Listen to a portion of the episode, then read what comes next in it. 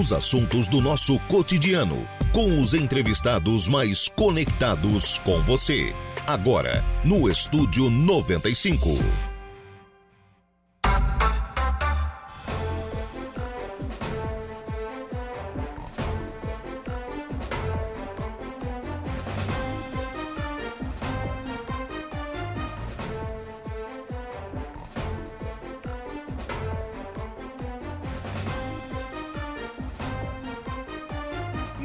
Agora são 10 horas e 7 minutos, 10 e 7, 15 graus é a temperatura. Bom dia!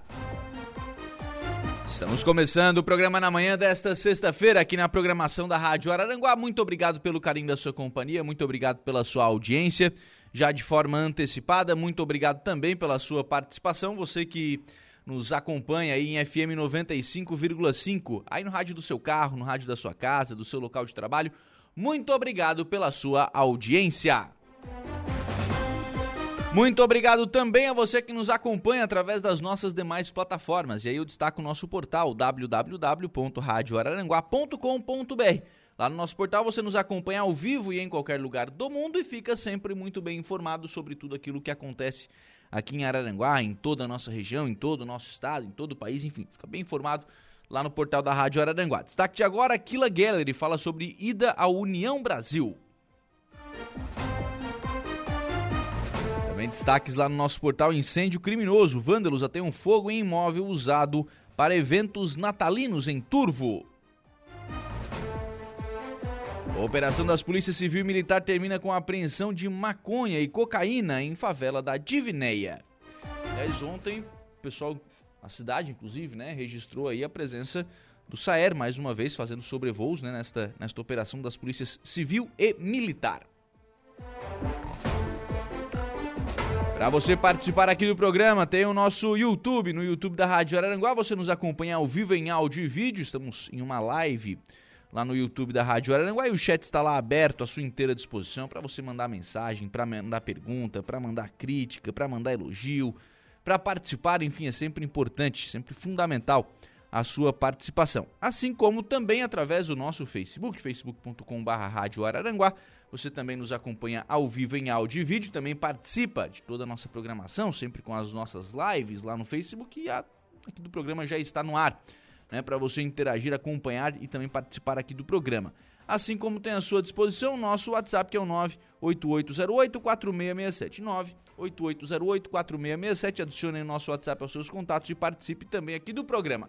Programa que tem os trabalhos técnicos de Kevin Vitor. São 10 horas e 10 minutos. A gente já começa o programa na manhã desta sexta-feira tratando de futebol. O país, né, o Brasil é o país do futebol, né? As pessoas acompanham, gostam muito do futebol e, claro, isso gera uma certa atenção. Mas aí o país foi chocado né, com uma operação do Ministério Público de Goiás. Isso começou lá em Goiás, mas vem se espalhando país afora e agora a gente está acompanhando aí um monte de jogadores sendo, eh, sendo acusados, sendo denunciados, enfim, por participarem de esquemas de apostas. Para tratar deste assunto, o, a Câmara dos Deputados eh, instaurou uma CPI, uma comissão parlamentar de inquérito, que terá entre os seus membros o deputado federal Daniel Freitas, deputado do PL aqui de Santa Catarina, aqui de Criciúma, e que está na linha conosco. Deputado, o que, que o senhor espera é, que a CPI possa contribuir com esta investigação com relação a esses esquemas de apostas no futebol brasileiro? Deputado Daniel Freitas, bom dia. Bom dia, Lucas. Bom dia a todos os ouvintes. É um prazer estar com vocês. Na quarta-feira foram instaladas três CPIs na Câmara Federal, a da, do MST, a das lojas americanas e a CPI, da qual o Partido Liberal me, me escalou aí para ser um dos representantes como membro titular. Trata da manipulação dos jogos né, de futebol aqui no Brasil. É, os trabalhos devem iniciar já na, na próxima semana essa iniciativa para criar a CPI, ela partiu das investigações feitas pelo Ministério Público de Goiás, que levantaram suspeitas né, de manipulação desses resultados de quatro jogos da Série B. Então, agora os parlamentares vão apurar essas irregularidades cometidas é, é, dessas partidas e de outras séries também, não se estendendo só à Série B.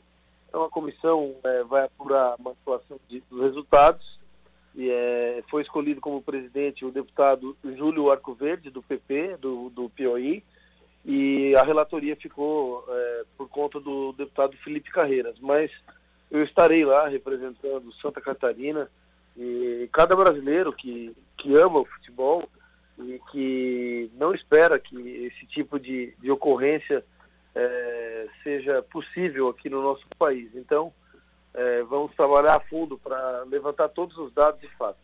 Sim. É, claro que já há uma investigação em curso, né, deputado, do, do Ministério Público, da, das polícias, enfim, o pessoal já está trabalhando nessa questão da, da, investigação. Por onde é que o Congresso vai é, lidar com, vai começar a lidar com essa situação? Por onde é que vocês vão começar? Ah, quem vocês vão ouvir? Enfim, como é, como é que vai se dar o trâmite desta CPI? É, a CPI a gente sabe como ela começa, então como ela vai terminar. Né? Nós temos aí um prazo de 120 dias, ainda prorrogáveis por mais 60, é, se assim a, a maioria decidir os membros, né?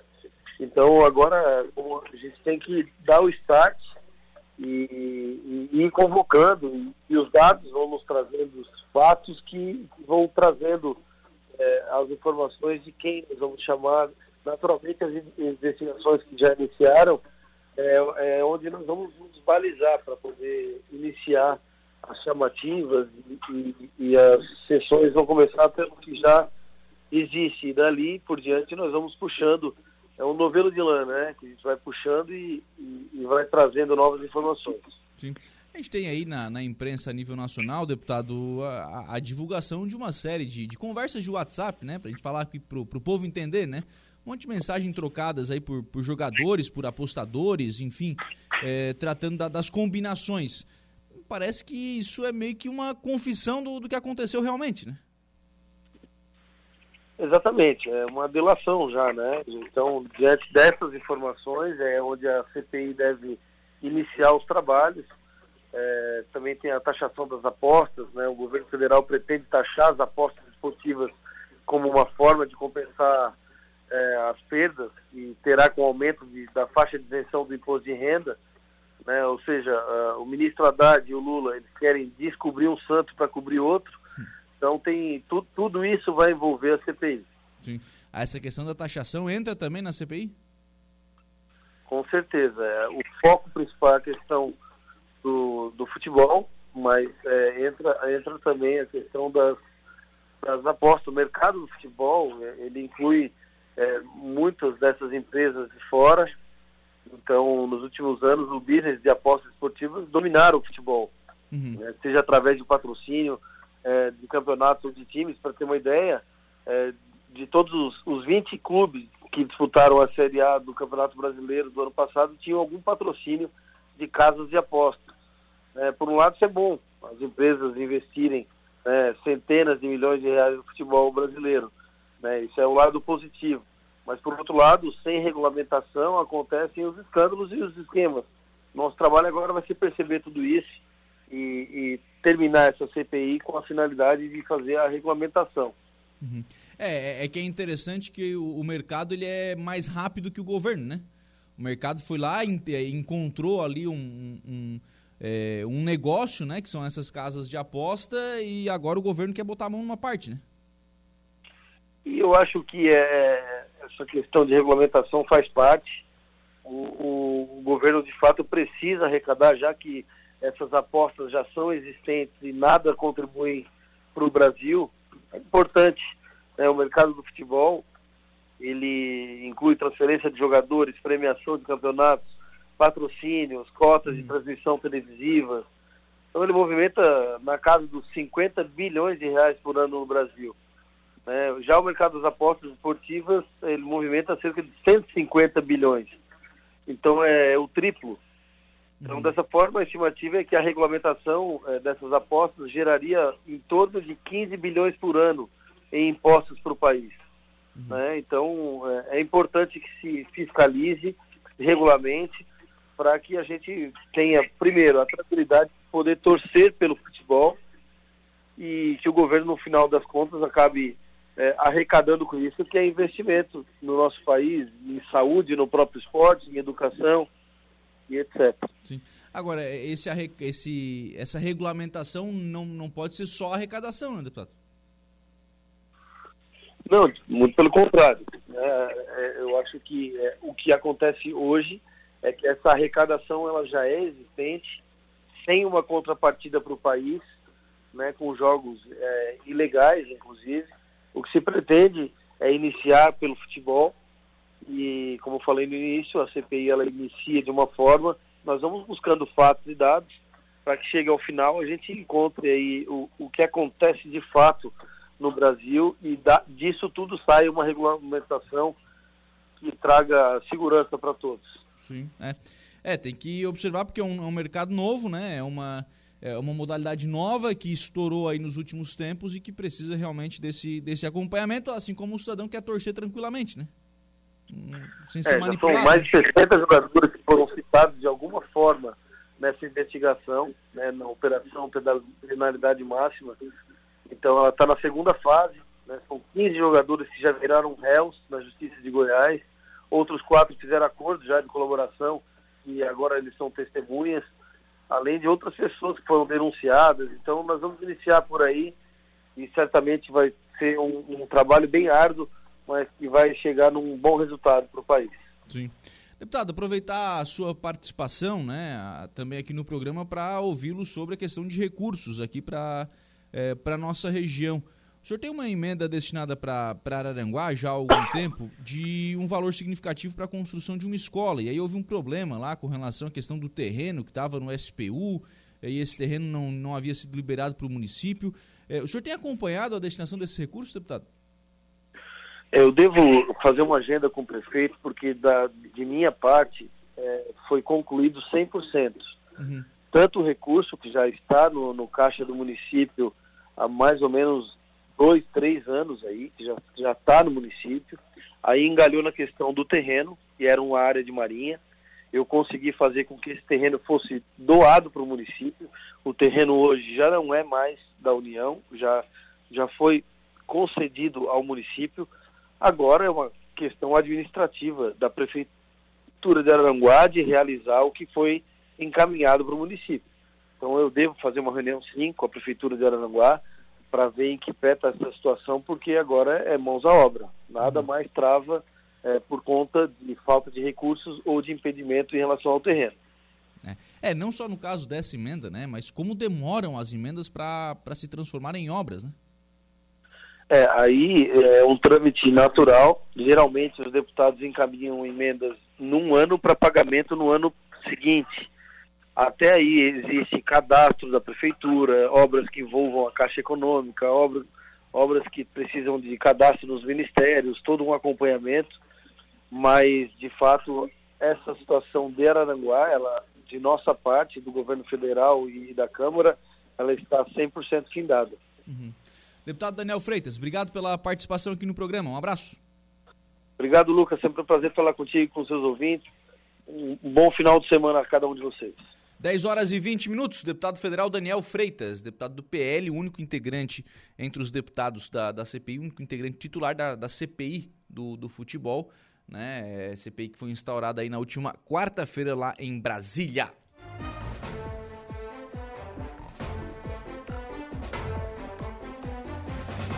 10 horas e 21 minutos, vamos fazer um intervalo. A gente volta já.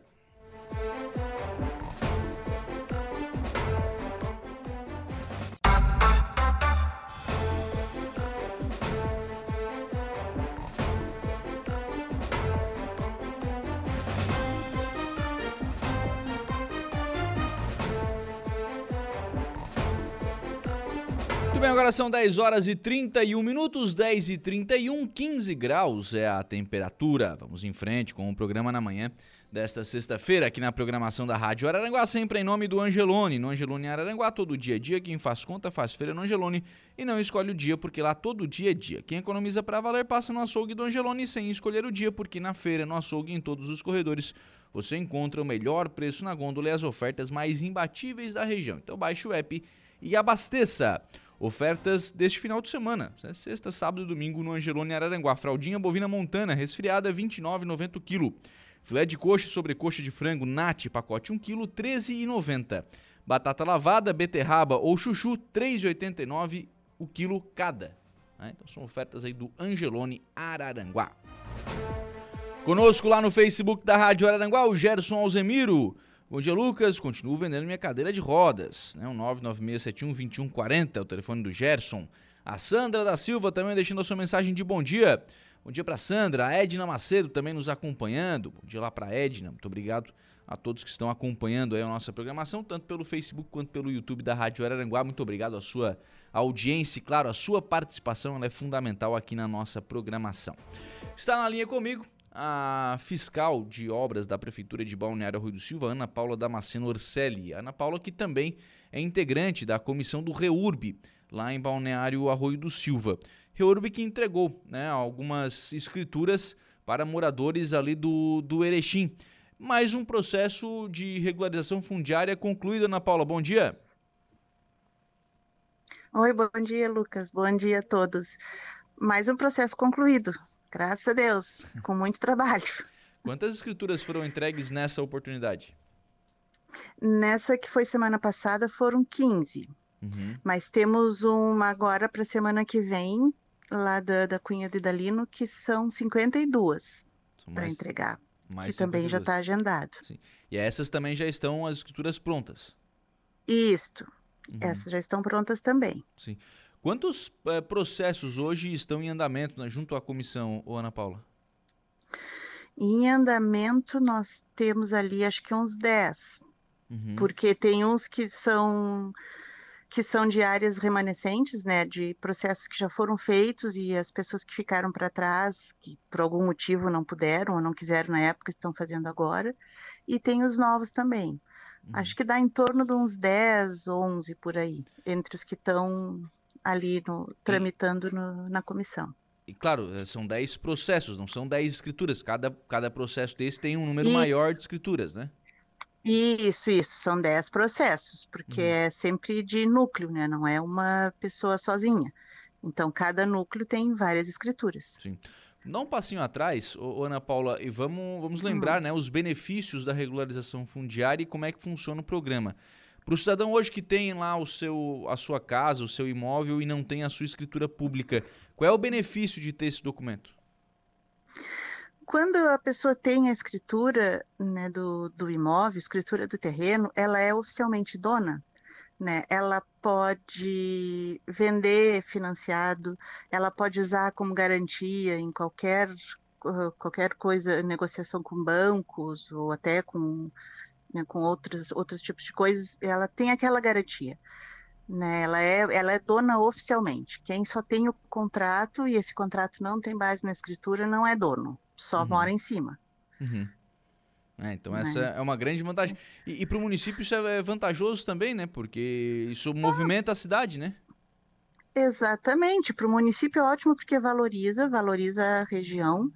Né? Aí os serviços públicos, eles são, porque o serviço público ele é obrigado a ser prestado, né? E a gente é obrigado a cobrar por isso, porque senão a, a, o município pode ser responsabilizado.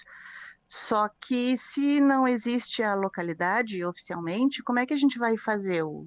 Né? Precisa passar o lixo, as pessoas precisam da coleta de lixo, as pessoas precisam da iluminação pública, mas o município não pode fazer isso se não tem uma, uma localidade oficial. Uhum. Né? Então, tudo isso faz muita diferença. Então, quando vocês regularizam essa área, também regulariza a chegada do, do poder público, né? A coleta de lixo, iluminação, Exatamente. esses serviços todos, né? Exatamente. A uhum. escola, o posto de saúde, tudo porque a gente trabalha. Uh, o município responde né, por tudo que faz. Responde, a gente precisa ter a, o, o embasamento jurídico para fazer as coisas. Sim. Né? E, mas é. A regularização é, é excelente, tanto para o município quanto para os beneficiados. E aí, é, o cidadão que está nos acompanhando que né, tem essa casa de forma irregular ainda, né, que ainda não fez essa regularização, como é que ele faz? É que ele precisa se enquadrar nos critérios da lei do REURB, porque não é só uh, o REURB que faz isso, né? Mas a lei do REURB veio para facilitar. Então, existem os núcleos que são informais, que são irregulares, que são aqueles núcleos onde existem uh, né, as pessoas morando, Não existe um loteamento registrado, não existe um loteamento aprovado, é só uma área numa matrícula inteira e que tem aquelas várias pessoas morando. Essas regiões é possível das pessoas procurarem né, as, as, empresas que fazem o protocolo lá e dão andamento no. Precisa, tem os critérios da lei que precisa se encaixar, mas é basicamente isso. Tem que ser uhum. uma área que não pode ser em cima de um lote que já existe, né? Uhum. Porque aí não seria um núcleo irregular, seria uma ocupação irregular e não um núcleo, né? O núcleo é uhum. é regularizado mas essas, assim como foi o pescador, que eram matrículas inteiras ali, né, como foi ali na Vila Isabel, que não existia também a, o loteamento registrado, esses conseguem fazer. Sim, mas hoje vocês, a, a, hoje a prefeitura ela autorizou que, que empresas fizessem esse trabalho para o cidadão, é isso? Sim, pela lei é assim que faz, não é a prefeitura que faz, a prefeitura só analisa. Uhum. Né? Quem faz são as empresas e são empresas específicas, elas têm que ser incorporadoras ou que trabalham com isso, tem que ter advogado. É, ali na lei fala, né, as empresas específicas que fazem isso. E, e essas empresas é que tem que conduzir o trabalho. Né? A uhum. gente faz a análise, a gente manda as notificações para os proprietários de registro e para os confrontantes, e faz a análise, depois é, no final é o prefeito que assina, né, o documento Sim. que diz que foi feita a regularização. Aquilo ali vai para o cartório e faz as matrículas individualizadas. Sim. Aí viram lotes realmente. Aí aquelas áreas dos moradores viram lotes. Uhum. Cada um vai ter o seu lote com nome, com data de com certidão de nascimento, como gosta de dizer o prefeito. É verdade, né? A, a partir dali o cidadão de fato é, é dono, né, é proprietário do seu, do seu imóvel. Com relação às empresas hoje, quantas são, ô, ô Ana, e como é que está funcionando a questão de pagamento? Porque a gente sabe que em outros momentos, é, alguns desses processos já aconteceram, eu não vou colocar todo mundo na vala comum, né? Mas alguns uhum. casos, sim, de, de alguns golpes aconteceram com relação à regularização fundiária, né? Sim. Olha, uma coisa que todo mundo que vai lá perguntar, a orientação que a gente sempre dá, e é uma orientação assim que é, é ponto fixo. Ninguém jamais, em hipótese alguma, deve pagar regularização fundiária adiantado.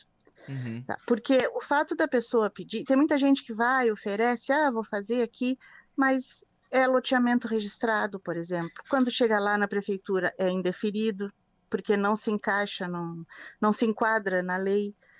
Né? Uhum. Então, até que chegue no cartório, ninguém sabe se vai dar certo ou não.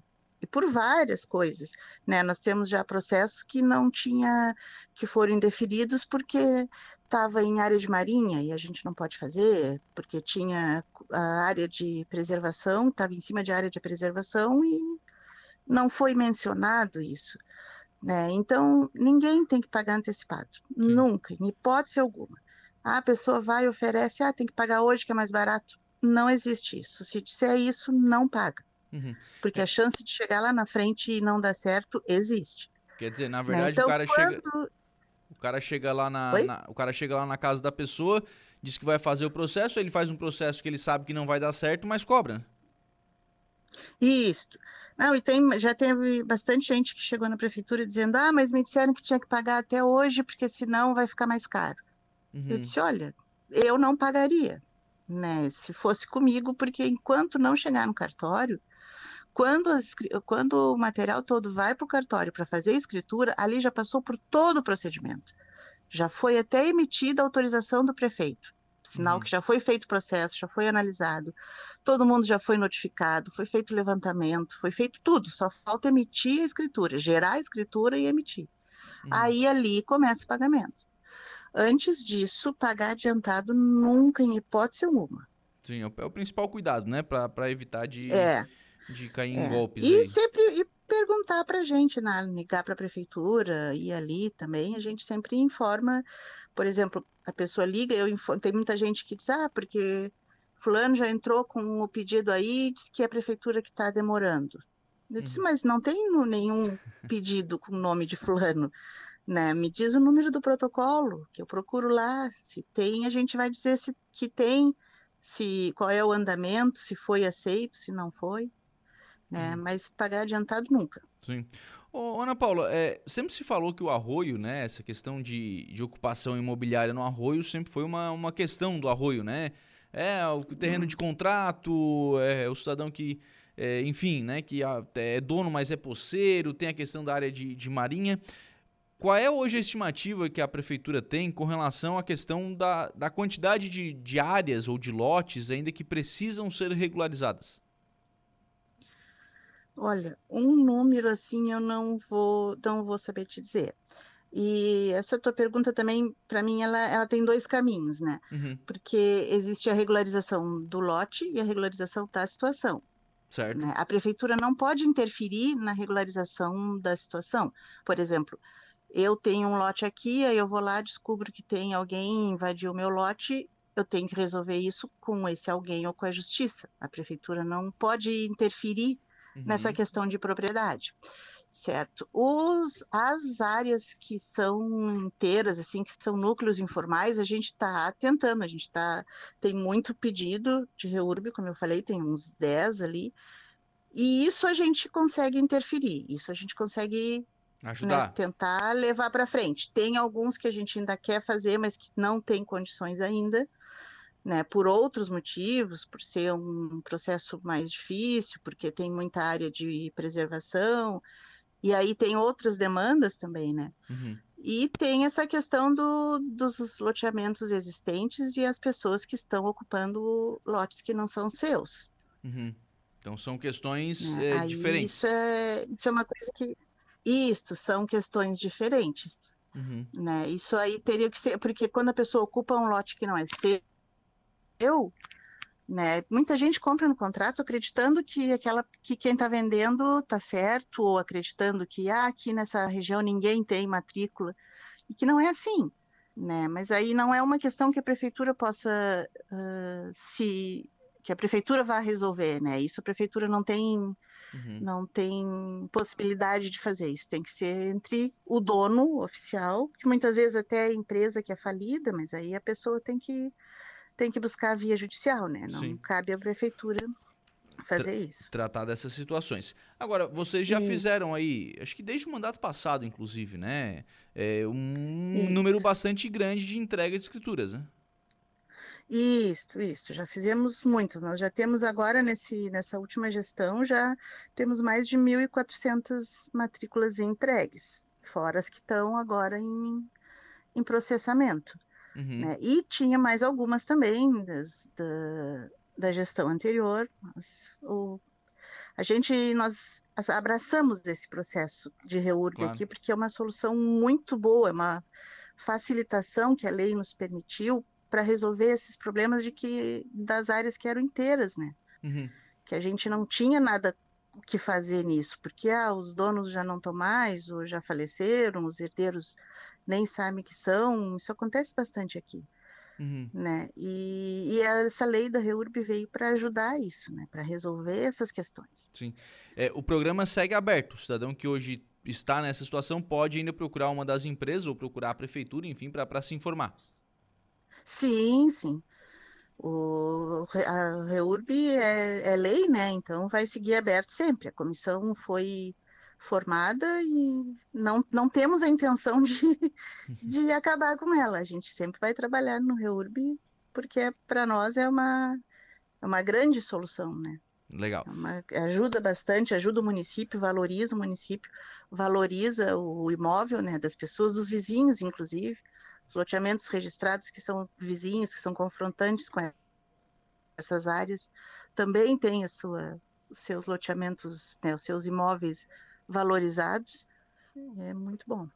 Ana Paula, obrigado pela participação aqui no programa. Um abraço. Ó, obrigada também, estamos à disposição, né, para informações e tudo que precisar. Tá, um abraço e um bom dia a todos. 10 horas e 46 minutos, 10 e 46, essa é a Ana Paula Damasceno, ela que faz parte da Comissão de Regularização Fundiária lá de Balneário Rio do Sul, falando sobre a entrega né, de mais algumas escrituras do Erechim. Já tem entrega programada para a semana que vem, tem outros 10 processos de regularização fundiária em, em andamento no, no município. Isso é importante, né? Porque você está regularizando.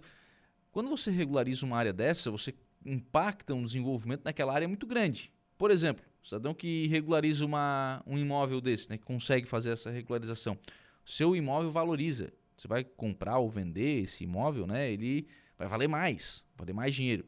É, se você quiser, por exemplo, ah, eu quero fazer lá um, um financiamento de uma construção, com um imóvel que não estava regularizado, que você não tinha a sua escritura pública, era muito difícil o banco que ia financiar. Agora não. Agora, como o, o imóvel tem a sua escritura né, do cartório, papel do cartório certinho, o banco vai financiar né, vai conseguir fazer esse financiamento, vai facilitar para o cidadão conseguir fazer esse investimento é, e outros, outros benefícios, né? vai construir, bom, vai, vai comprar material de construção, vai contratar um pedreiro, vai, vai mexer com a cidade. Por outro lado, vai pagar o IPTU, a prefeitura vai arrecadar, mas vai ter que ir lá prestar o serviço, vai ter que ir lá fazer a coleta de lixo, vai ter que ir lá talvez fazer a, a pavimentação da rua. São é, questões que precisam, né, que, que desenvolvem uma cidade. Isso está acontecendo em várias cidades aqui da região.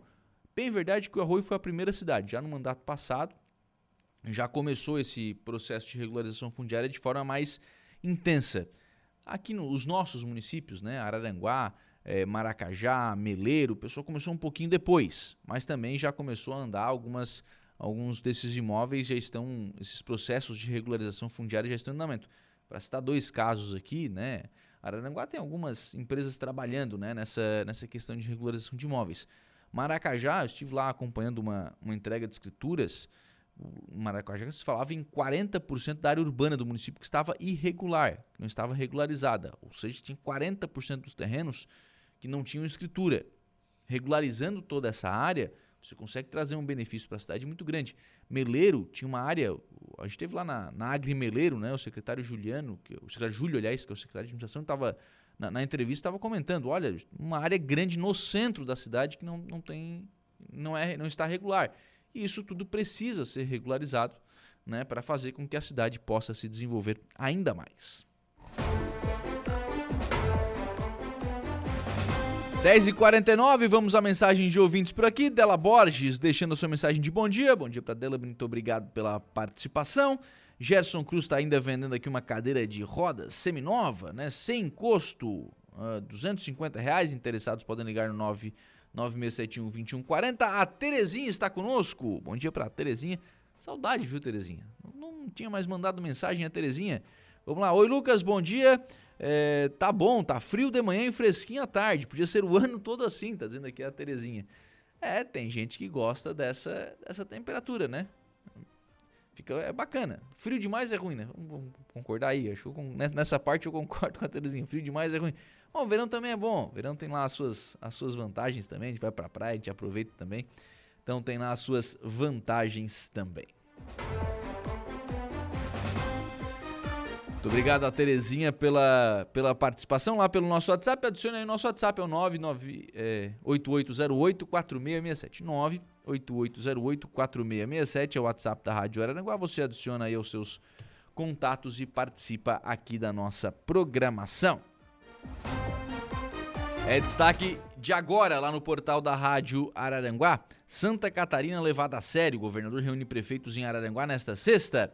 O governador Jorginho Melo se reúne nesta sexta-feira às 13h30 com os 15 prefeitos que fazem parte do, da Associação dos Municípios do Extremo Sul Catarinense, a MESC. Antes, o governador atende a imprensa. A proposta é estar mais perto de cada município e ouvir as demandas mais importantes do Extremo Sul. O governador disse que vai visitar todas as regiões no, nos próximos meses, com a missão de aproximar cada vez mais o governo do estado com as prefeituras e demais entidades. Vamos levantar quais são as principais demandas dos prefeitos, destacou o Jorginho Melo. Também estarão aqui o presidente da Casan, Laudelino de Bastos e Silva, o presidente da Celesc, Tarcísio Stefano Rosa, o secretário adjunto de Infraestrutura, Ricardo Grando, o secretário de Estado de Portos, Aeroportos e Ferrovias, o Beto Martins, além do secretário de Estado da Comunicação, João De Biasi. O governador também fará uma reunião individual com cada um dos prefeitos, né, para tratar aí é, das questões dos municípios aqui da região e certamente vai ouvir um, né, um pedido muito grande aí de cada um dos prefeitos para tratar né, das, na, da liberação das obras, né, dos recursos para as obras aqui no extremo sul catarinense.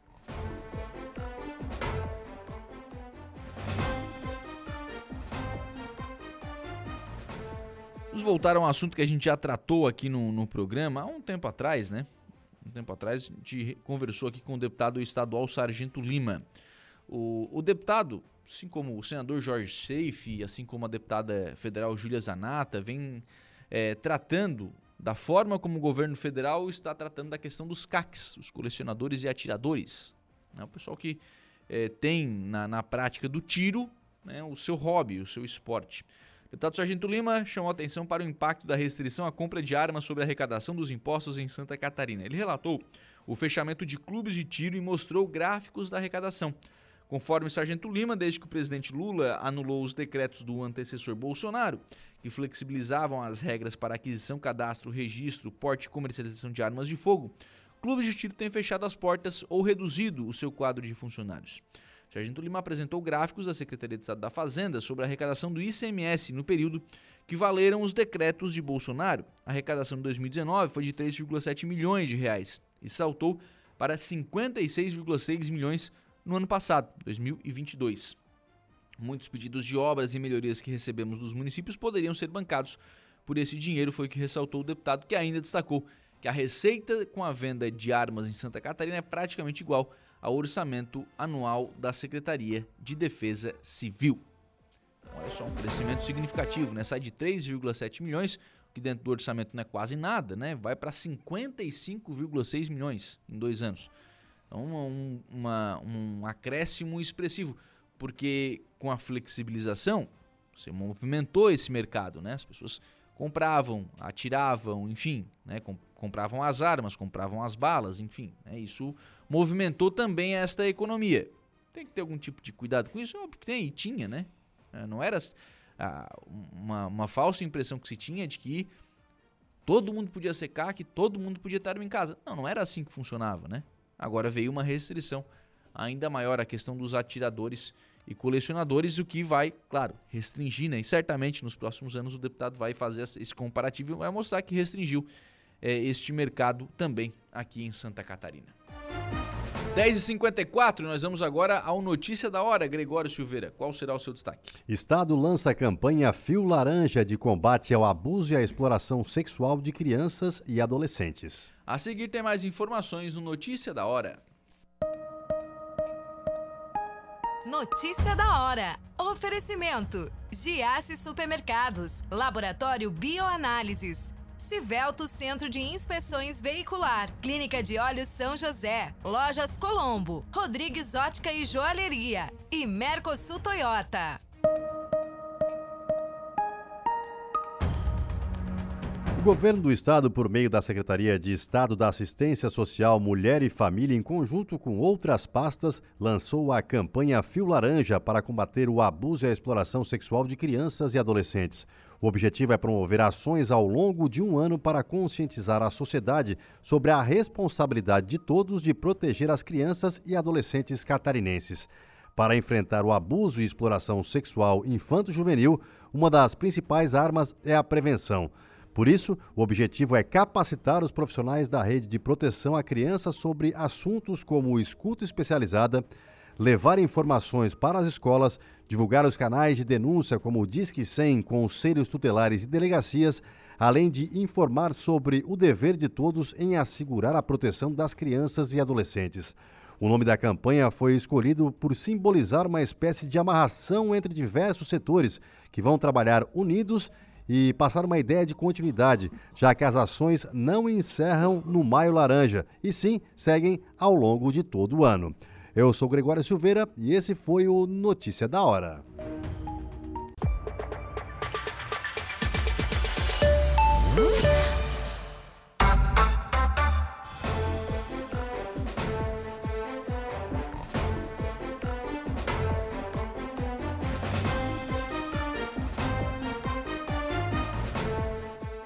Bem, agora são 11 horas e 10 minutos, 11 e 10, 15 graus é a temperatura. Vamos em frente com o programa na manhã desta sexta-feira aqui na programação da Rádio Araranguá. O Kevin, vou te pedir uma gentileza ali, tem um ouvinte lá no nosso WhatsApp pedindo telefone da Prefeitura do Arroio, da Ana Paula Damasceno, né, que estava conosco falando sobre regularização fundiária. O Kevin vai responder lá pro, pro ouvinte lá pelo WhatsApp da Rádio Araranguá, que é o 988084667. Assunto agora aqui no programa é a questão do combate, né? Do controle, se, se não der controle, vamos para o combate, né? A, a, a dengue e a proliferação do mosquito Aedes aegypti aqui na, na região. Telvio Botelho, bom dia, tudo bem? Bom dia, Lucas. Bom dia, ouvintes. Está aqui também o Guilherme Fonseca, bom dia, tudo bem? Bom dia, Lucas, tudo bem? O Vicente Marcon, bom dia, tudo bem? Bom dia, Lucas, bom dia a todos os ouvintes. E o Rafael Januário, bom dia, tudo bem? Bom dia, bom dia, tudo bem? Theo, vamos começar com os números. É, como é que está a questão do, dos números de foco de Aedes aegypti encontrados aqui no município e um panorama com relação a casos confirmados de dengue em Araranguá? Então, Lucas, até o momento agora a gente está com 115 focos do Aedes aegypti espalhado aí pela região. O único bairro hoje que não localiza nenhum foco ainda é o Morro dos Conventos, Morro dos Conventos e Lagoa da Serra. Casos positivos a gente teve 10, casos importados ainda, nenhum, nenhum confirmado transmitido no município até o momento. E a gente está cada dia mais nas ações, né? Fazendo nossas ações diariamente que a gente faz da semana, armadilha, PE e, e agora visitando as casas com mais frequência por causa da, do aumento de foco. Sim. É, a gente tem uma situação hoje na cidade começando a sair do controle. Começando a sair do controle até pelo aumento aí do, do vetor aí, como os municípios que estão na divisa com a gente está com um grande aumento de foco, a gente também está tendo um grande aumento também. Uhum. Não é diferente, né? Não é uma bolha Isso. que está é. fora da, da, da, realidade, né? Então acaba tendo esse, também esse aumento significativo no número de, de focos. Por enquanto, sem a transmissão do vírus ainda. Sem a transmissão do vírus. Nada com, comprovado aqui no município. Uhum. É... A gente está vindo bastante casos assim, suspeito, né? Mas está dando bastante negativo agora também porque está um surto de gripe, né? Uhum. Então acaba confundindo às vezes os sintomas aí, acaba vindo para nós como suspeito de dengue, mas ainda nenhum caso comprovado aqui no município ainda. Sim. Ô, ô é, hoje vocês continuam com aquela estratégia de pontos de Sim, de sim, isso a, gente, isso a gente não pode parar, né? Uhum. Esse é o, a gente mantém o controle até para saber se o vetor ainda está naquela região, naquela área. Uhum. Então a gente tem que manter o nosso serviço diariamente, é aquele que a gente faz durante a semana. E fora isso, as ações que a gente vem fazendo né, no município. Né? Sim. Guilherme, onde é que entra a vigilância sanitária nisso? Bom, a vigilância sanitária entra nisso com a parte de fiscalização dos estabelecimentos, né? Uh, diz respeito ali às legislações ali uh, no combate, monitoramento e da proliferação do, do mosquito da dengue. Uh, no último dia 28 de abril, nós tivemos uma reunião na Prefeitura Municipal, inclusive a Secretaria de Planejamento teve sendo representada pelo nosso colega Vicente, onde e também tivemos a pedido também do Telvio, também esteve presente representantes do Estado, da Vigilância Sanitária, da, do setor da epidemiologia, onde sentamos uh, e nos reunimos com 10, 10 representantes né, uh, comerciais aí prestam serviço no município. Esses representantes eles foram convocados para estarem, estarem se adequando, né, uh, devido à situação que eles se encontram. Então eles foram escolhidos propositalmente porque desses, de, nesses 10 eh, estabelecimentos ali eles estavam com estavam tendo o foco de Aedes aegypti. Então, nós precisávamos fazer um plano de ação em cima desses estabelecimentos ali para poder evoluir no combate. E nós agora, semanalmente, nós temos intensificando, junto com o Telvio, as fiscalizações, as adequações, por, até porque foi nessa reunião, Lucas, foi estabelecido um cronograma para evitar uh, evitar com que se uh, o, cada estabelecimento tenha depósito de água, verificar se, a, se eles estão cumprindo com os planos de ações. Aí entra a nossa parte ali de fiscalizar, monitorar e, e, e em conjunto com, com os agentes de, de endemias, né? Uhum. Então, e essa fiscalização está acontecendo semanalmente? Está acontecendo. Semanalmente. Inclusive, acabamos de voltar de duas. Três, Está né? tendo Três, resultado. Está né? tendo resultado. Uhum. Alguns já estão mostrando o resultado já. Diminuiu nesses estabelecimentos Diminuiu até de depósitos, né? Estão uhum. limpando o pátio, então tá, tá começando a dar aquele resultado. Lento, mas está dando. Uhum. Ô, ô Marcon, isso é uma questão de posturas também, né? É, então, a nossa, a nossa parceria é, junto com a epidemiologia e a vigilância sanitária é isso, é o planejamento, né? Então, toda essa parte de organização que tem dos, dos, dos terrenos, é, dos imóveis, sendo eles é, utilizados ou não, é nós que fizemos essa fiscalização né? Como o, Guilherme acabou de falar, toda essa parte de fiscalização, toda essa parte cronograma, de visita, de é, puxada de orelha, porque orientação agora tá, tá é, a gente não consegue mais só orientar. Não, não dá mais, que, né? Já, é, já, foi, já não, foi esse tempo. Já, inclusive essas três visitas que a gente fez hoje, né? Uma, uma delas foi referente a isso. Então, foi estratégico. A nossa reunião foi justamente para pontos estratégicos do município. Uhum. É, porque, na verdade, quando lá atrás nós fazemos esse trabalho, eu e o Telvio, é, antes da vinda do, do, do Guilherme para o grupo, é, o pessoal meio que desdanhava a gente, assim, entendeu? É, e, e, não adianta, não tem, não tem um remédio. Uhum. Né? O Telvio já, já veio aqui repetitivamente e já falou várias vezes, a gente já falou nas nossas notificações, a gente a, salienta sobre isso, né? marca bem sobre isso. E, e nós éramos taxados como. Ah, é, o Theo, por exemplo, tinha um apelido, né? Que era o, o mosquitinho da dengue tá vindo. até mesmo por causa do tamanho, né? O dengoso, dengoso. O dengoso. Então, assim, o pessoal hoje viu. É, realmente, então, as, as, casas, né? Não, hum. não só comércios, né? As casas que a gente visita. É difícil. O, o a, eu sei que a Rádio Aranguá, ela entra na casa da, da, das hum. pessoas. Então, assim, é difícil tu falar com a tia, falar com a nona, Cara, é, é complicado. Pra gente, assim, eles acham que tá organizado. Pessoas idosas, né? As pessoas, eles acham que o vaso que tá lá não é o problema. E aí. Ah, mas a empresa. Daí a gente vai na empresa tal, re, reorganiza tudo como a gente tá fazendo. Infelizmente, tá sendo, continuando ainda sendo um trabalho lento, mas que já tá dando resultado. Já tá dando resultado. O bom, o bom, o bom de tudo isso é que tá dando resultado. Só que a gente está salientando as pessoas, né? Ó, Sombrio tem caso, Gaivota tem caso, Florianópolis, muita Jacinto gente. Jacinto agora? Jacinto, Uruçanga. Né? Então, assim, são. Ah, Uruçanga é longe, Florianópolis é longe. Sombrio é do lado. Uhum. Nós acabamos de vir da Sanga da Toca agora de um comércio, lá de um dos, das pessoas que nós citamos na, na reunião. E é do lado, cara, é na guarita. Tá, tá em casa. Então, se as pessoas não terem a consciência de que nós, órgãos públicos, temos que fazer o nosso trabalho de fiscalização. Estamos fazendo. Estamos orientando. Estamos conversando. Mas as pessoas não nos ajudarem, essa pergunta vai mais pro, pro Vicente e pro, pro Guilherme, porque tem poder de, de fiscalização né, maior aqui na, na mesa. É, é uma questão de postura, é uma questão de... É, saúde. De saúde, enfim. Que, até onde pode ser, pode ser feita a fiscalização e qual, quais penalidades para quem não cumpre com essas... não atende essas fiscalizações? Então, é, como ela é, ela é organizacional, né, é de questão de higiene, a posturas ela, nós conseguimos in, entrar nessa nessa uhum. nessa veia, né? É, chegamos no local, né? Nós temos tanto eu como o Guilherme, o Telvio também, o Rafael mais ainda porque é forma é, enfermeiro. Então, como é problema de saúde pública, a gente consegue é, administrativamente e juridicamente penalizar.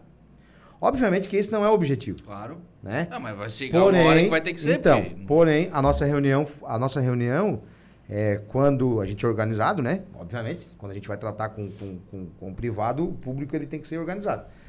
Quando a, minha, a palavra foi dada para mim, o pessoal se arrepiou. Né? E em comum acordo, nós, tava, nós tínhamos feito uma reunião anterior e, acordamos sobre isso. O Telvio organizou a questão da, da, da, da do, dos perigos, do que Sim. pode vir a acontecer. O Guilherme também, já com a legislação. E aí, quando eu cheguei para falar sobre as penalidades, a turma arrepiou. Então, assim, o nosso objetivo não é esse. Uhum. É, de, de, a gente já decidiu entre, entre o grupo sobre o serviço. Só que como é, se isso não der resultado, a gente tem um prazo agora, isso não der resultado, a gente vai entrar com a forma de penalização. É, é monetária, dinheiro? Monetária. É multa? É. Lucas, uh, só para complementar o Vicente, uh, esses estabelecimentos que tiveram, que nós tivemos conversando, então eles, de fato, eles têm já o foco do Aedes aegypti ali, então são pontos uh, que está sinalizado como vermelho na nossa nosso mapinha ali. E a gente estabeleceu assim uma ordem de processos que eles, te, que eles devem avançar. E esse cronograma ele estabelece prazos. Né? Então, nós acompanhamos cada evolução deles, né? E se dentro desses prazos eles não, não, não, não forem atendidos, aí nós vamos entrar com medidas um pouco mais mais enérgicas assim para que a gente consiga uh, barrar a proliferação do mosquito. Medidas enérgicas, Você falou sobre multa. Uhum. Aí eu preciso separar aqui, né? Casa de estabelecimento comercial, ô, ô Guilherme. Uhum. O cara pode ser, por exemplo, interditado por isso? Até fechamento. Ele pode ser interditado, porque é uma questão de saúde pública, né? Então, uhum. o Estado ele já está ele tá com um decreto né, de, de emergência. Uh, então, uh, devido a, a, essa, a esse estado que nós nos encontramos no Estado, Uh, já tem já, já tem-se uma pressão direta da, da Secretaria do Estado da Saúde para que o município ele ele te, tome ações mais mais enérgicas. Então assim uma consequência uh, do município ele começar a diagnosticar pessoas com sintomas da dengue é que o superlotamento das unidades de pronto atendimento. Então essa é uma das nossas preocupações. Hoje o município ele já tem a demanda uhum. né, uh, de gripe, que é aquele período que a gente já sabe. E se caso uh, nós tivermos essa, essa, essa, esse, esse surto de dengue, Uh, isso pode prejudicar o atendimento e, e, refletir lá na frente. Então, hoje, se cada morador, cada pessoa, cada ouvinte que nos estiver nos ouvindo, é importante que nos finais de semana faça uma vistoria no pátio, verifique se não tem, não tem água parada, não tem, o pessoal não é só pneu. O pessoal, sim, sim. o pessoal pergunta assim, Guilherme, dá para passar veneno? Não dá para passar veneno. O negócio é evitar a água parada. A água parada é, é, a gente tem que eliminar. De fato, tem que fazer isso.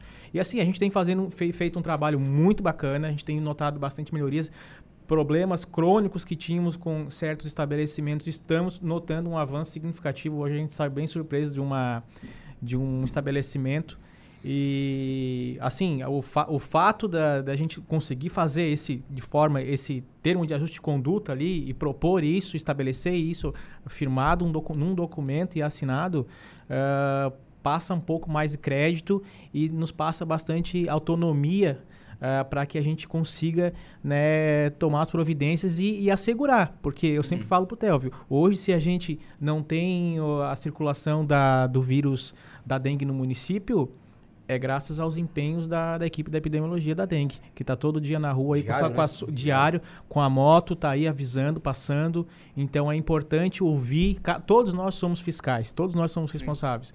Então é, é, um, é, um, é, uma, é um cuidado diário. É um cuidado diário que a gente tem que ter. Então, assim, ó, nós estamos cercados. Temos Sombrio, agora nós temos casos confirmados na, na REC. E é importante que uh, a, a, Araranguá faça a sua parte e seja exemplo, que é assim que nós queremos isso, que seja. É, só para ajudar, é isso que até o Rafael é mais pode falar com mais segurança por ser enfermeiro. Essa nossa preocupação da reunião ali que a gente teve realmente é, é que isso não venha acontecer o que aconteceu com o Covid. Porque os municípios não estão preparados. Sim. Tu entendeu? É, é, uma, é, um, é um problema de saúde que, que, que se vir com a força que possa que está acontecendo em Florianópolis, por exemplo, a nossa região ela é a região que vai sofrer bastante. Pode virar um colapso, né? É um colapso, entendeu? O, o Rafael. É, vamos lá, vamos lá. É, né? é, pode virar um colapso, né? Tem que cuidar para Só pedir para você falar um pouquinho mais não tem, A gente não tem. Estamos vindo agora de uma, de uma pós-pandemia, então temos que ter esse esse cuidado, porque não sei se a gente está preparado para mais uma, né? Uhum. Para atender isso tudo de novo. Isso. O, o Telvo colocou, Rafael, a questão do, dos sintomas, e a gente tem aí, claro, chega o frio, vem gripe, né? Esse tipo de doença respiratória. É parecido? Os, sintomas, os primeiros sintomas são parecidos? Não tanto. Faz uma, um, um pouco de. Uhum. Mas não tanto. É bem, é bem diferenciado, né? No caso, daria mais náusea, né? Febre, Uhum. E procurar o pronto atendimento para os primeiros. Aqui, na, nós estávamos na, na, reunião que a gente estava fazendo, aí a Daya, nossa secretária de saúde, uhum. chegou e ela e o Rafael estavam conversando sobre esse assunto. É, aí o que, que acontece? As pessoas acabam tendo esses sintomas e, e, e querem igualar outros tipos de, de, de, de, de problemas respiratórios, enfim, sim, sim. Né? Ah, tô com náuseas, tô com vômito, tô com Vou só tomar um resfenol. Ah, justamente. Aí, irmão, já foi. É aí que não porque dá. É muito né? rápido. Ô, Lucas, e assim, ó, vale também o pessoal lembrar o pessoal, porque assim, ó, hoje nós estamos na rua fazendo nosso trabalho, fazendo nosso monitoramento, mas o reflexo de não haver isso, desse trabalho ele não ter esse sucesso, é a superlotação numa unidade de pronto atendimento. Então, assim, é importante todo, todos que estejam ouvindo entender que se nós não tivermos diariamente nós não tivemos à frente monitorando isso, no controle dessa situação, o negócio pode desandar e daí o cidadão araranguense ele pode eh, se surpreender com a, com a fila na, no, num hospital, com a E não fila tem numa classe, e não UPA. tem classe imunitária, tá? É, Sim, então assim, Porque, ó, nós temos problema com a... É mosquito, né? É mosquito. Nós, tá- nós, nós temos, nós tivemos problemas com empresas grandes, né? Problemas. Tivemos focos, né? Uhum. É, empresas pequenas, catadores, Residência. acumuladores, residências de pequeno, médio e grande porte, porque agora é um período que as piscinas ficam fechadas, clubes, Uhum. entendeu assim? Então, o nosso trabalho, ele é gigante. É ambidestro, bate com as É, duas. Bate com as duas, né? É, cruza a cabeça aí e defende. Mas as pessoas têm que ter a consciência. Porque o que, que acontece? A gente faz visita às vezes, porque tem os agentes do, do- do- que acompanham o TEV, a gente, a gente acaba acompanhando, né? Uhum. Não só com o TEV, mas com todos os outros. Até depois tu manda um abraço especial para cada um deles. É, a gente chega em casas de, de, de- de bairro. Ah, mas o, a empresa tal, vocês não vão.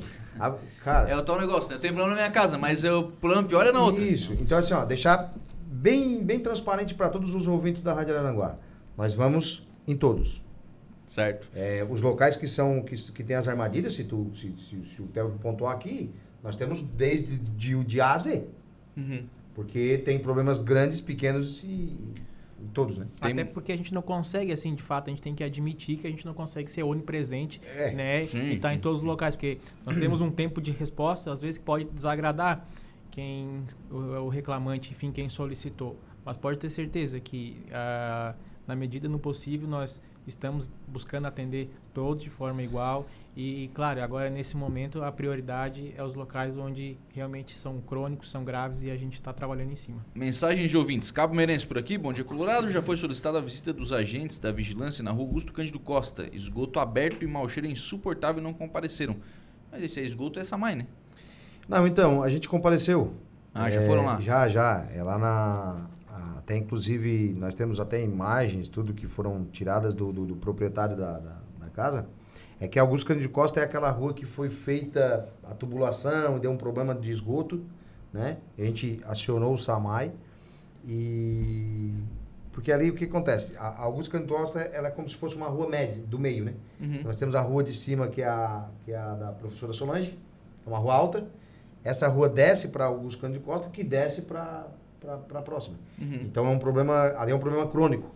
Mas a gente teve lá, tivemos, o Telvio teve, o Vicente teve e o... E o, E o Samai e já foi, foi E a acionado. gente foi acionou o Samai, mas daí é uma questão de, de particular, não é uma Hum. questão pública. Não é uma questão pública. Mas já foi, já foi... inclu- Que inclusive, se eu não me engano, o vizinho foi aquele do- que o, a gente teve lá vendo o É, que lote fez a foto vizinho, sumidor. Que ele fez, é. A gente Isso, teve fazendo mesmo. a solicitação. É esse mesmo. E a gente. E assim, ó, todas as vistorias que a gente faz, a gente notifica. Exato. Uhum. Então as pessoas não esperam que a gente vá lá tomar café.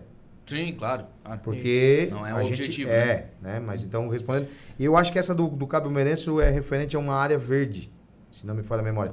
Mas a do Augusto Cantoros a gente fez. Juliano Bueno, bueno Bueira. Ah, bom dia, só um comentário. Trabalho há anos vendendo churrasquinho no centro de Araranguá, mas nunca vi nesses longos anos que trabalho ali tanto mosquito em plena época de frio. Que explica isso. E um bom dia a todos vocês aí, tá colocando aqui, Júnior.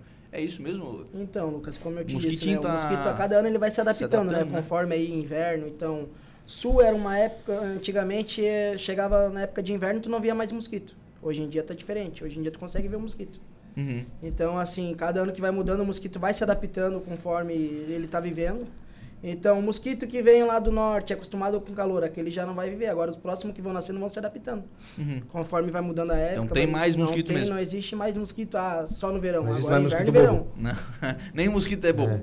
A Adeline Vasconcelos, bom dia. Aqui em casa fizemos uma limpeza no pátio para não ter nada de que possa virar criadouro do mosquito e precisamos de uma fiscalização mais intensa, porque há anos não recebo algum agente aqui para fazer fiscalização. Além disso, tem muito lixo espalhado na cidade. Moro perto da pracinha da Cidade Alta e quando faço caminhada ali, virando, fico virando os potes, tampa de garrafa e tudo mais. A gente precisa cuidar do nosso quintal, mas precisamos de um cuidado maior com as árvores públicas. É, as árvores, é, até eu pedi para te falar sobre a, a proibição da venda Bromélia. das, das bromélias. Já tá até no. Na lei. É, o- É, no decreto? O decreto estadual 1846 de 2022, que é o nosso, a, a nosso decreto que a vigilância Uhum. sanitária usa para fazer um embasamento lega- legal e algumas legislações uh, a legislação 6.320 de 20 de dezembro de 1987, que é a nossa chamada legislação mãe da sanitária. Então, nós utilizamos a, a nossa legislação, essa mais antiga, e essa outra mais recente, que uh, ela é uma legislação um pouco mais rígida e, e tudo mais, que inclusive ela faz, num determinado artigo, ela orienta a, a comercialização das bromélias e a proibição da comercialização, proibição da comercialização das, das bromélias. Então, é interessante que os ouvintes, é, claro, uma coisa é uma floricultura, né? Uhum. Outra coisa é um estabelecimento é um estabelecimento que, é, enfim, uma residência onde possui sim, um, as sim. bromélias. Inclusive, nós tivemos uma ação no Morro dos Conventos, num determinado estabelecimento lá, uh, que havia muitas bromélias. E é natural, tá? Sim. E a, bromélia, a bromélia ela... é, mas, tem, mas tem que cuidar, né? Se tá sim, numa, sim, numa área pública, tem que cuidar. Sim, Isso. É, essa, essa é a obrigação do serviço público, né? Sim. A obrigação do serviço público é, é, é cuidar do que é público e é. exigir do que o privado está fazendo de errado. Bom dia, tem umas galinhas, como fazer para colocar água? Shirley da Santa Bárbara. Fazer colocar água.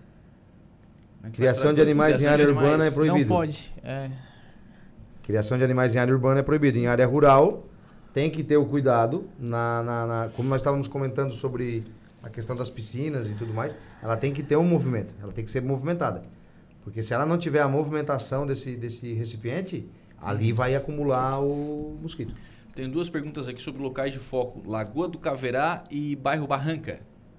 Então, a gente já tem a armadilha espalhado, até agora não sinalizou para nós. Nem, nem, na Barranca, nem na Lagoa tem, do Caverá. A cada 300 metros nessas localidades a gente tem uma armadilha. Uhum. Então, quando sinaliza para nós é que o foco está naquela área. Possa ser que tenha um mosquito, mas que ainda não sinalizou o Aedes aegypti para nós ainda não. Nem, Tanto nem... nem... na Barranca e nem na Lagoa da Serra. Lagoa, não, na Lagoa da Serra, Lagoa do Caverá. Lagoa do Caverá, Caverá é... é... lá na Sangra Toca. Na Sangra da Toca, sim. Na Sangra da Toca, já sim. Já sinalizou lá, a gente já está fazendo lá. Esse é um desses comércios que a gente teve hoje de manhã. Hoje de manhã. Isso. Oi, Lucas, bom dia a vocês, seus ouvintes. Quanto à dengue, apesar de fazer comunicação Vicente, pedindo limpeza aqui em casa, próximo ao terminal de ônibus, continua a mesma, a mesma, na mesma e preocupa mais. No fim do dia, não dá para ir nos fundos do terreno devido aos mosquitos. Acho que é uma situação aqui próximo ao terminal urbano. É, uma, é um terreno ali na, na, na Padre Antônio Luiz Dias, então eu ia, eu ia focar sobre essa questão da limpeza dos terrenos. E é, dos terrenos baldios, né? Isso, dos terrenos baldios. O que que acontece? O que que, o que que acumula? É água. O mosquito ele vem na água. Então, assim, claro, a gente tem a preocupação dos terrenos, da limpeza dos terrenos, obviamente. E esse aí, respondendo ao ouvinte, ele já está na. Foi falado sobre a licitação Sim. da limpeza dos terrenos, graças a Deus a gente conquistou. E ele já está na listagem da, da, da empresa para fazer a limpeza, inclusive a derrubada do banheiro. Ah, na Padre Antônio Luiz Dias. É, é vai tudo, porque daí a gente faz a limpeza geral para poder mantê-lo, né? É um problema que a gente já tem conhecimento e a gente já tem uma ordem já para é. já uhum. então é a gente está só aguardando infelizmente, a conclusão. O, o Guilherme, o Guilherme falou aqui, ó, inf, né, infelizmente.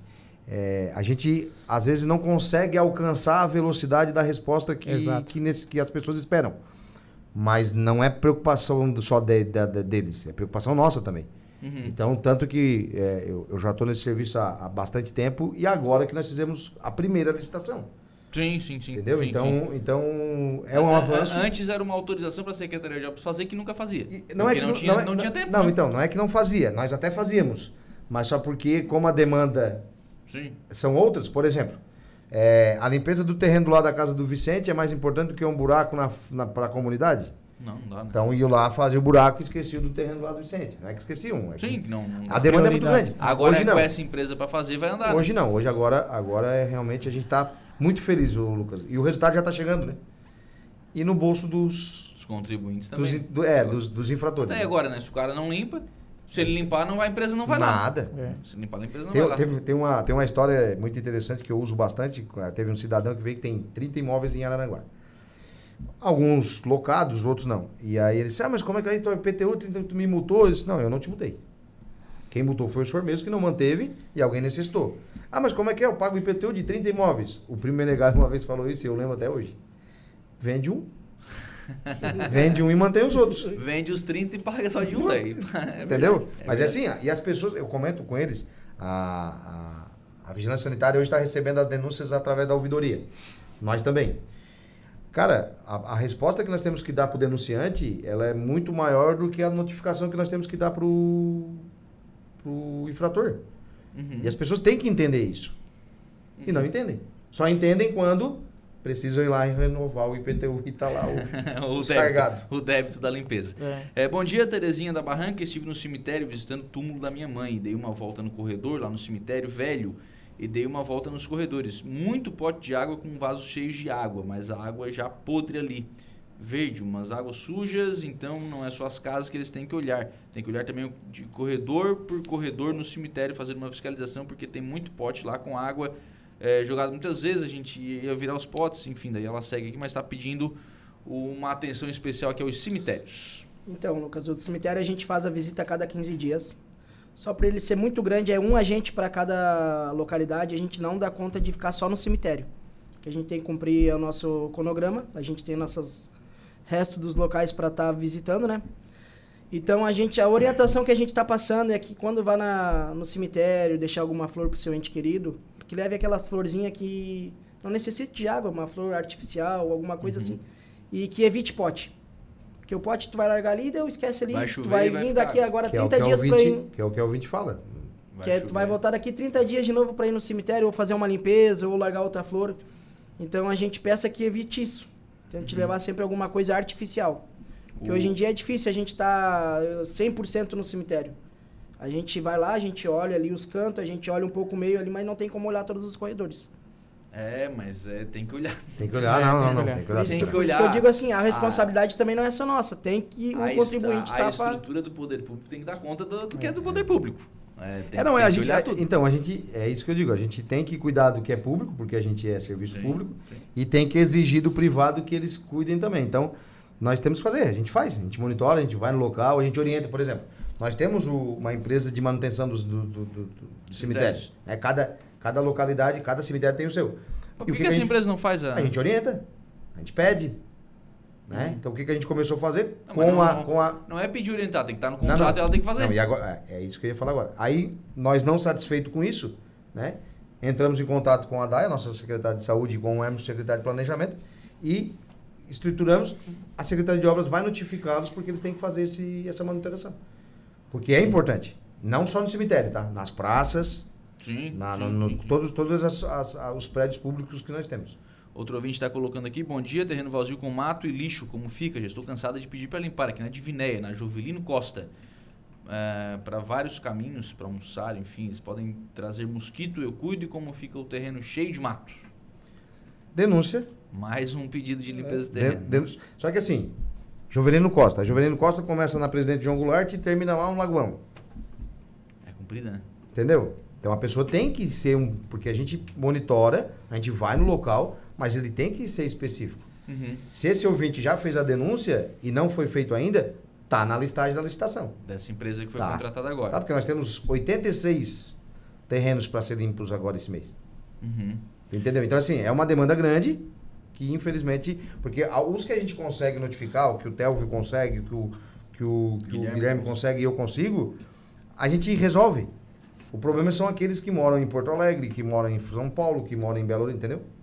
Esses tem que fazer. Denise está por aqui. Bom dia, Lucas. Acho que só multa para certas pessoas para resolver. Não adianta só visitas, tem que ter consciência. Acho que é muita conversa para pouca atividade. Visitas com irregularidades já poderiam multar na hora. Pode multar na hora? Pode, Pode, pode. pode. Ah, Lucas, ah, assim, ó, ah, nós temos uma dificuldade que o, o ouvinte ali ele tem que entender, o Vicente falou também, que nós nos deparamos com muitos imóveis que eles estão sem habitação. Então, o dono ele é de outro estado, mora em outro lugar, ele tem um imóvel ali, ele tem uma piscina, enfim, ele tem um depósito eh, de, de objetos ali, que são objetos inservíveis que acabam acumulando água e gerando a proliferação do mosquito. Então, assim, ah, o que, que nós podemos, eh, quando nós nos deparamos com a situação dessa, o que, que nós devemos fazer? Primeiramente, nós temos que solicitar a, a- a entrada dentro do, do estabelecimento ah, com a permissão do, Proprietário. do proprietário. Tá? Isso é, nós fazemos Quando questão de entrar. beleza. Quando encontra, beleza. Quando nós não encontramos, nós fizemos um relatório. ah, aí entra o planejamento para fazer a identificação do imóvel, para a gente fazer o contato com essa pessoa, e ali começa um trâmite. Então, uh, para a gente tentar chegar, tentar entrar em contato isso, e resolver. Demora muito, gente. Exatamente. Isso Aí muito. isso acaba demorando. Eu entendo que é um processo legal. Eu, Aham. eu não estou aqui questionando, né, que mas demora muito. Concordo, eu concordo. Ah, Nós aí, concordamos. Aí, assim, ó. porque- aí, de- aí o que que acontece? Aí entra a tal da limpeza. A tal da a gente entra com as medidas legais para estar solicitando a in- uma A intervenção, uma intervenção. Então, assim, ah, esse, é o, esse é o rito do processo, é o que, o que- o que a gente tem que fazer. Então, quando acontece isso, a gente acaba dependendo e tá lá. Né, tá acontecendo, a água parada tá lá, mas enfim, a gente precisa ter a formalização, a gente tem que ter a permissão para entrar né, na- na- no, no- estabelecimento, na residência da pessoa, para a gente se respaldar legalmente também de alguma ação. É que na verdade, assim, ó, eu, eu enquanto fiscal é, legal, eu sou o cara que mais discordo. E é eu que faço isso. Eu discordo. Uhum. A, a- a burocratização ela, é- ela, ela, ela é chata pra gente. Porém, e já tentamos por diversas vezes, tanto que estamos estudando agora, novamente, o, o plano diretor, junto com o Nelson. É, se Nelson, isso aqui não dá mais. Isso aqui na década de 90 dava, agora não dá mais. Beleza, a gente tira. Não, Vicente, não tem como. Nós temos que notificar. Tem que ter uma notificação, Ah, tem que ter daí noti- auto-infração. notifica, vai 30 dias, o cara não responde, vai não sei o quê. Vai, o cara vai seis meses, É. enche, Então, enche de É, mosquito. e- infelizmente. É, não. O, ciclo de, de mosquito é quanto tempo? Sete Sete dias. Lucas, Não, a- sim, sim, sim, a, a gente gente teve, entende. a gente tem uma só Por coisa- isso que a gente vai no lo- local e vira o- a lata, recolhe. Ô Vicente, só citando um, um, um dos principais casos que ocorreu agora nos últimos, nos últimos dias, foi uma situação lá de um, de um cidadão, de um reciclador lá no Mato Alto. Isso. Isso. E Lucas, esse reciclador ele foi diversas vezes advertido, notificado, feito auto, estimação, infração, um, um histórico dele lá que é uma pasta mais ou menos desse tamanho. Parece e um processo a multa, É, mas daí tu a vai ter que multa- notificar o cara de novo. Isso, aí vai assim, aí o que- 30, o cara aí o que vai que- fazer. Não, aí o que que acontece?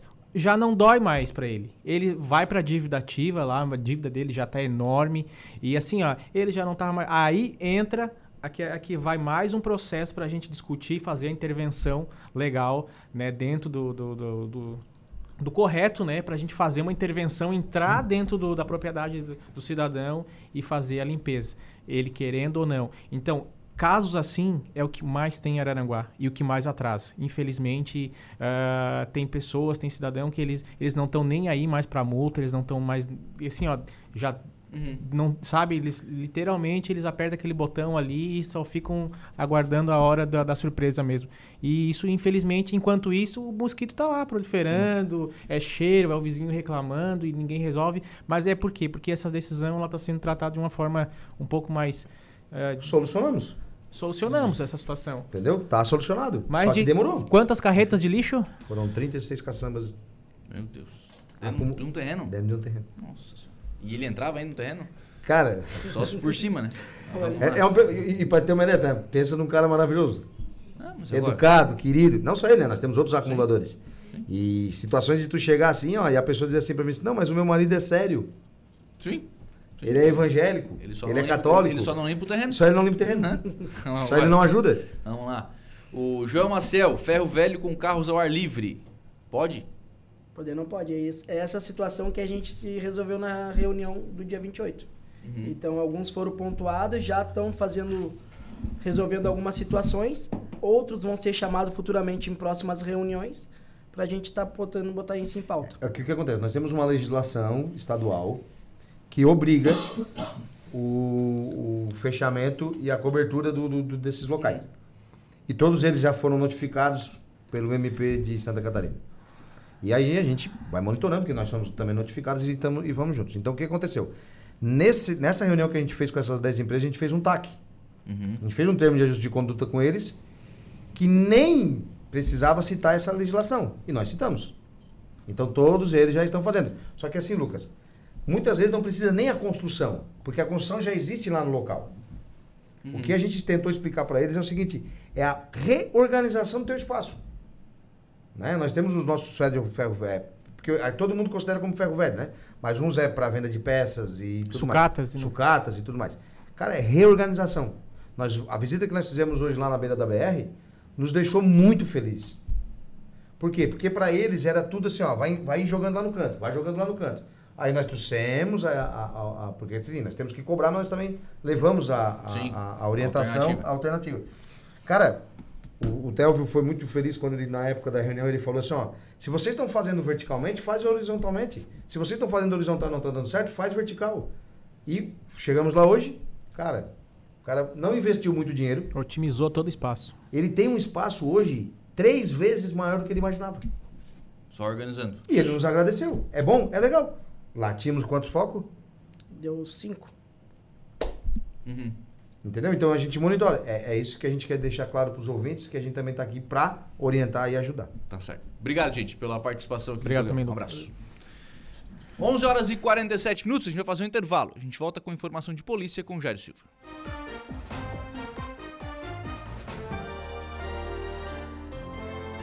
Rádio Araranguá. Polícia, oferecimento Vigilância Radar, Pontão das Fábricas, Autoelétrica RF Araranguá, Estruturaço, Loja de Gesso Acartonado, Eco Entulhos, Limpeza Já, Fone 99 608 mil, Cia do Sapato e Castanhetes Supermercados. 11 horas e 56 minutos. Jairo Silva, PM, prende homem e apreende arma de fogo e munições em Balneário Rio do Silva. Bom dia, Jairo. Bom dia, Lucas. De acordo com a Polícia Militar, a ocorrência foi registrada na noite de ontem, quinta-feira, dia 18, viu, Lucas? A guarnição do TOR, que é o policiamento tático ostensivo rodoviário, realizava uma operação barreira na entrada do município de Balneário Silva na noite de ontem, na rodovia C447, por volta de 20 horas, quando percebeu que uma caminhonete Toyota Hilux modelo CD 4x4 SRV efetuou o retorno ao perceber a barreira policial. A guarnição, então, de pronto iniciou acompanhamento para tentar abordar o veículo, sendo que no início o condutor não queria parar. Depois de aproximadamente uns dois quilômetros, a guarnição conseguiu realizar a abordagem. Do interior do veículo, desceram dois homens e, em revista pessoal, com um deles, um dos ocupantes, foram encontradas três munições de calibre 24 em seu bolso direito. Após revista no interior do veículo, os policiais militares apreenderam uma espingarda calibre 24. Segundo a Polícia Militar, o homem abordado com as munições assumiu ser o proprietário da arma e disse que estava indo junto com seu amigo caçar capivaras. A guarnição do PPT de Araranguá prestou auxílio à guarnição do TOR durante a ocorrência. Diante de tais fatos, a guarnição deu voz de prisão ao suspeito pelo crime de porte ilegal de arma de fogo de uso permitido e conduziu o mesmo até a central de polícia para as providências cabíveis.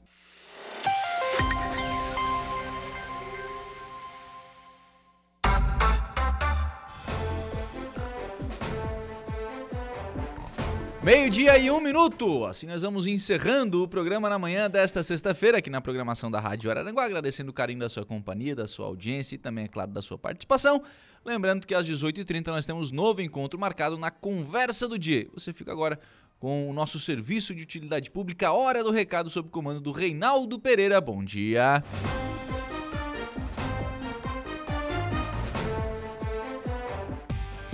Estúdio 95. De segunda a sexta, às 10 da manhã.